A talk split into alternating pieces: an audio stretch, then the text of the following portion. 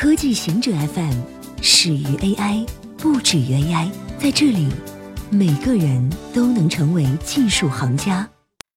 欢迎收听科技行者固定点，我们为您甄选更快、更即刻的全球科技情报。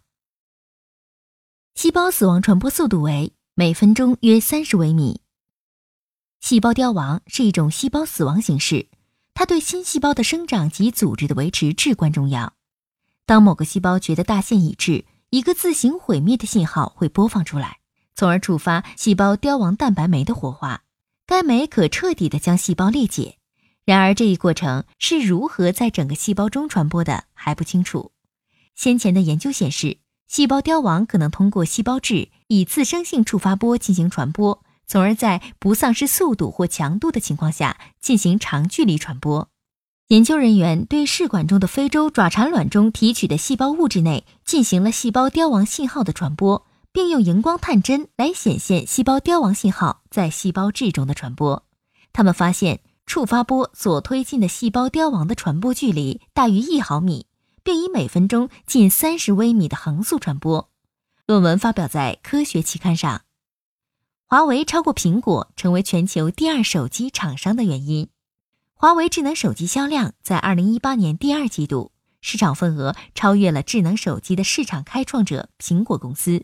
华为消费者 CEO 余承东透露，华为其实内部没有市场占有率方面的 KPI，相反，华为重视另外一个指标体系 NPS，中文意思是用户净推荐值。NPS 体系由《纽约时报》畅销书作家弗瑞德·赖克霍德创造。这个指标计算很简单。就是用户推荐或贬损其使用产品的百分比差值，数字越高，代表越倾向愿意向其他人推荐该产品。余承东说：“如果消费者满意了，增长发展就是必然的。”英仙座流星雨今天迎来峰值。英仙座流星雨在每年七月二十日至八月二十日前后出现，于八月十三日达到高潮。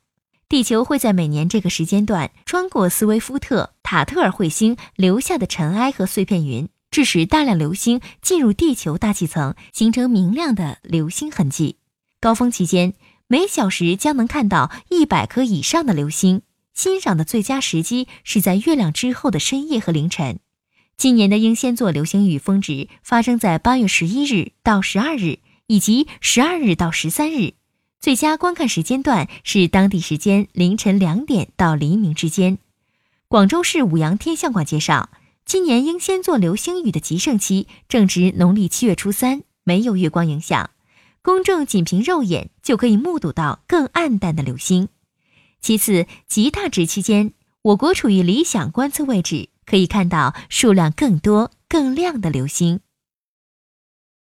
黑客演示让心脏起搏器发出危及生命的电击。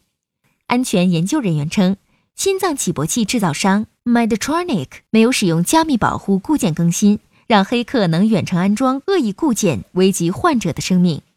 在美国拉斯维加斯举行的 Black Hat 安全会议上，黑客称，他们早在2017年1月就将漏洞报告给了 Medtronic，然而至今，他们开发的概念验证攻击仍然有效。他们演示了对控制心脏起搏器的设备的攻击。由于 Medtronic 没有使用 HTTPS 加密连接和数字签名固件，研究人员能迫使设备安装恶意固件，利用这个控制设备改变治疗方法，去危及患者生命，比如增加电击次数。Medtronic 随后发表声明，声称该攻击只对旧型号有效，而且需要改变默认设置，启动远程功能。空气污染催生全球净化器市场。空气净化器曾经主要销往医院和其他机构，如今受益于公众对空气质量的担忧，空气净化器成为了热门消费者产品，催生了一个全球市场。自2011年美国驻华大使馆开始发布北京空气质量水平以来，空气净化器市场蓬勃发展。根据广发证券的数据。当时，中国一年的空气净化器销量为三百万台，到二零一六年达到四百三十五万台。广发证券预计到二零二一年，这一数字将达到九百八十五万台。公众对空气质量变得倍加关注，各类智能手机应用程序、小型家用空气监测器，甚至汽车内部迷你净化器应运而生。与此同时，亚洲冬季时感冒的人爱戴的口罩已经成为一种时尚标签。以上就是今天所有的情报内容。本期节目就到这里，固定时间，固定地点，小顾和您下期见。